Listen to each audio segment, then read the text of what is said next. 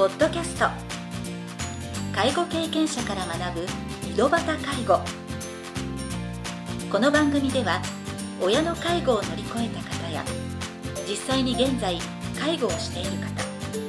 また医療や介護サービスを提供している事業所の方々をお招きしゲストの方々に介護をする中で学んだことなどをお伺いします。ナビゲーターはこれまでで500人以上の介護相談に対応してきた介護コーディネーターの山川仁でお送りします。それでは今回の番組をお楽しみください。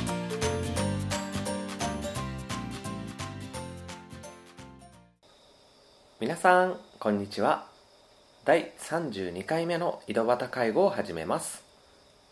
今回から北九州市で脳卒中の方専門の保険外のリハビリサービスを行われているリハビリステーションコア北九州の藤本隆さんをゲストとしてお招きしております。藤本さんはリハビリの専門学校を卒業後福岡市内の病院にて回復期外来リハビリに従事されました。その後平成23年に北九州市若松区にある介護保険のリハビリ特化型デイサービスにて機能訓練のお仕事に従事され現在はこのリハビリステーションコア北九州のお仕事と兼務されています。番組は3回に分けてお届けしますが第1部では藤本さんがリハビリの仕事を始めようと思ったきっかけなどについてお話を伺いたいと思います。それでは第1部を始めさせていただきます。まずは藤本さんがリハビリの仕事を始めようと思ったきっかけについてお話をお伺いできればと思います。はい。私がリハビリの仕事を始めようと思ったのは高校生の時にバレーボールをその時してたんですけれども、はい、肩の怪我をしまして、肩関節脱臼したんですけれども、はい、その脱臼の癖がついてしまった時に整形外科の病院にかかって、はい、最初は理学療法士の方に治療というかい。ろいろとお話を聞いていただいたり治療していただいてそこで初めてリハビリの仕事というのを知ってて、それが目指すようになったきっかけですね、理学療法士作業療法士っていう違いはその時分からなかったんですけれど、病院に実際に見学に行かせていただいて、はい、その時にどちらの道に進もうかなと迷って、専門学校行く時に私は作業療法士を目指そうかなと思って作業療法の学校に入ったと。その整形外科の、ね、はい、先生のもうアドバイスとかが、まあ、すごく藤本さんにとってはもうこうスポーツがね続けられるか続けられなくなるかっていう、まあ、瀬戸際でね悩まれてるその中ですごくなんか多分勇気を与えてくれたっていうか、まあ、そういう方がいたからこのリハビリの仕事を将来やってみたいと思われるようになったということですよね。そうですね、うん、私自身もやはりその方にすごく支えられたという気持ちが大きくてですね、はい。はい、それから思うようにしっかりスポーツが肩の脱臼癖がついてしまうとしにくくはなるんですけどその方の存在っていうのが非常に大きくてですねそういった人をサポートするような仕事があるんだっていうのは私にとってはすごくまあ衝撃的というか、はい、初めて知った時は、あこんな仕事が将来できたらいいなというふうには思いましたね。実際その専門学校に通われて、まあ、その作業療法士と理学療法士を比較されたっていうことなんですけどその中でなぜ作業療法士を何かこうきっかけっていうか理学療法士より作業療法士の方が自分に向いてるって思ったエピソードとかあったりするんですか？その時はまだしっかりと分かってなくて、はい、少し本で読んだり、うんうん、2つの病院に見学に行かせていただいただけなんですけれども、その時の私の高校生の時のイメージなんですけれど、はい物理療法って言って電気を当てたり、そういうまあ温熱療法みたいなことを積極的に理学療法士さんはされていて、で作業療法士の方の部屋を見てみると、雰囲気が明るくて、なんかその方に元気を与えてるようなイメージがすごく私の中ではあってなので人を元気にするとか体だけじゃなくて心理的なものとかそういうサポートも作業療法士だとできるんじゃないかなというふうに感じてですね。でそれで理学療法士じゃなくて私は作業療法士になろうかなというふうに考えましたね。前職では福岡市内の病院で勤務されたということなんですけど、はい、回復期の、ね、病棟でもお仕事されてたっていうことは、はい、結構作業療法士の方だけでなくて、はい、理学療法士の方もたくさんいらっしゃったと思うんですけど、まあ、学生時代のイメージとあと病院で働き出して何か、あちょっと違ったイメージを持たれたりで実際もしかしたらそのイメージ通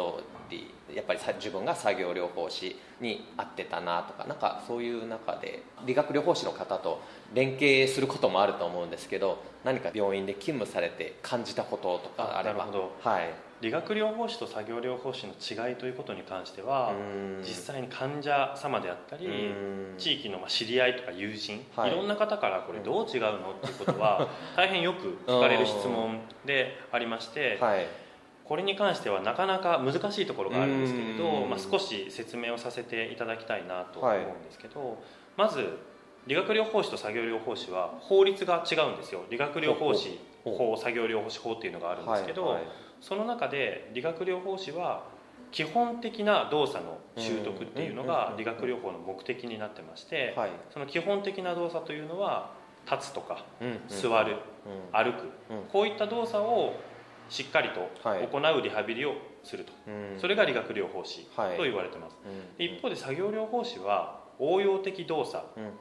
つまりその方が歩いた後にどうしてお風呂に入るのか、どうやって食事をするのか、そういった一つ応用した動作をするリハビリが作業療法士なんだということで、私は学生時代そう習ってですね、はい、で実際に福岡の病院で働き出した時に、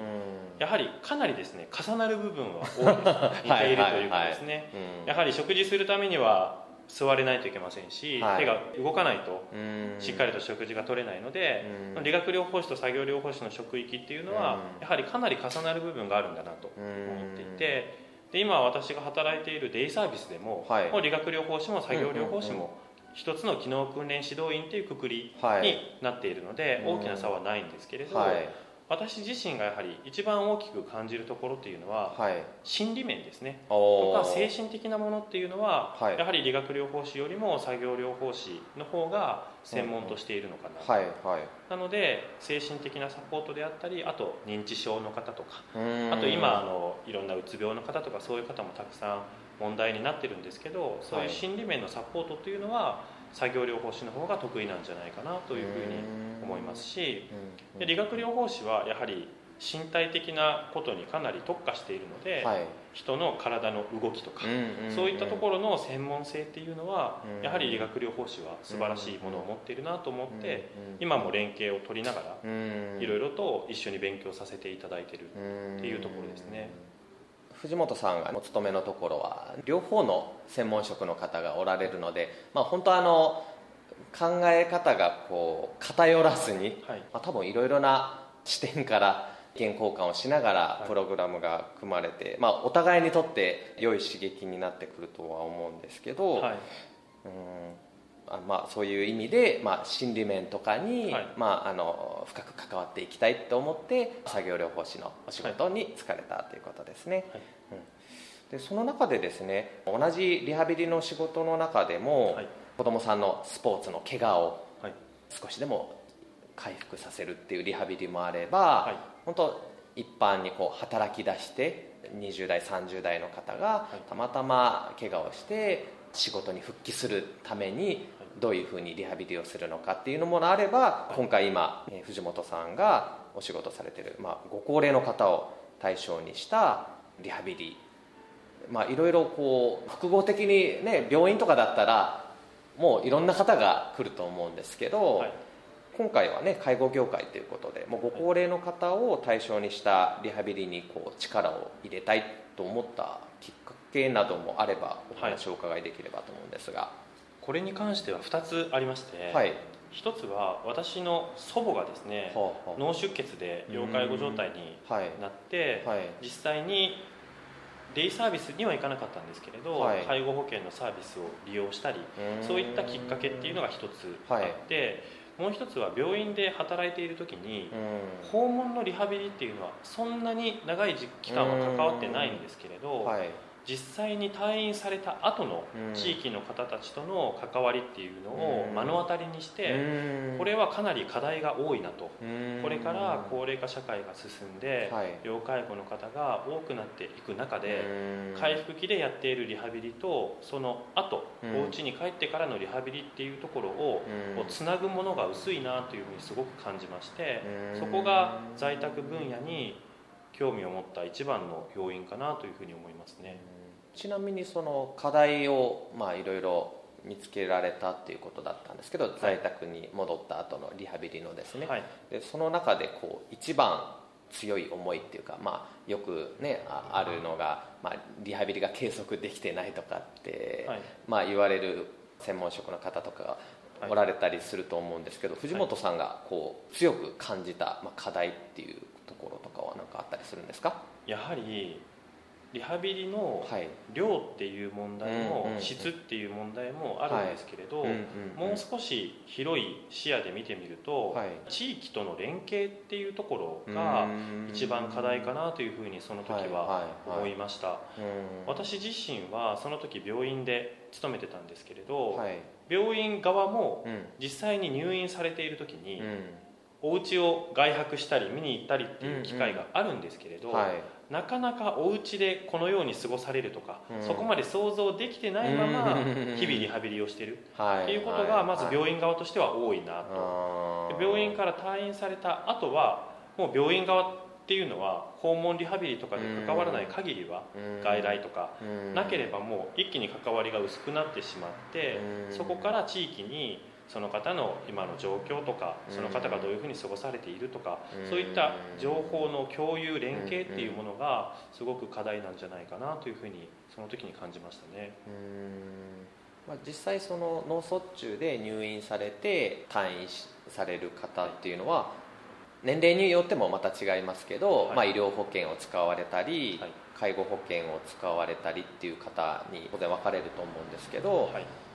当時その課題を感じた時っていうのは世代はもう本当医療保険を使う方とかもいらっしゃそうですね。私がその課題を感じた時っていうのは、はい、病院で外来のリハビリをしながら、うん。はい、訪問のリハビリスタッフに一緒についていって、うんうん、退院された方のご自宅に伺うとか、はい、そういった関わりをしていた時だったんですよね、なので医療保険で外来で定期的に通われている方もいらっしゃれば、もうデイサービスとか、デイケアとかそういった介護保険サービスに移行して、もうそちらのサービスを継続しているっていう方もどちらもいらっしゃったんですけれども、やはりどちらの方にもその情報の共有であったり地域の連携の不足っていうのは感じましたね。特にねこれから改善していかないといけないと思うんですけど、はい、医療と介護業界の連携っていうのが思うようにいってない部分もあると思うんですけどそこでいろいろな課題を見つけて今ね医療の現場でも働いたえ藤本さんが介護業界でもその経験を生かしてですね、はい、介護保険のデイサービスと今回はですね脳卒中の方専門の保険外のリハビリサービスも行っているっていうことだったので次回第2部ではその、まあ、内容についてもですね、まあ、いろいろお話をお伺いしたいなと思います。ありがとうございました。ありがとうございました今回は藤本さんがリハビリの仕事を始めようと思ったきっかけについてお話を伺いました。次回第2部では保険外のリハビリサービスを始めたきっかけについてお話を伺いたいと思います。それでは次回の配信をお楽しみに。今回の番組はいかがでしたか？この番組ではリスナーの皆様からのご質問なども受け付けております。メールアドレスはひとしの h 小文字で h. 山川19アットマーク gmail.com h. 山川19アットマーク gmail.com ですそれでは次回の配信をお楽しみに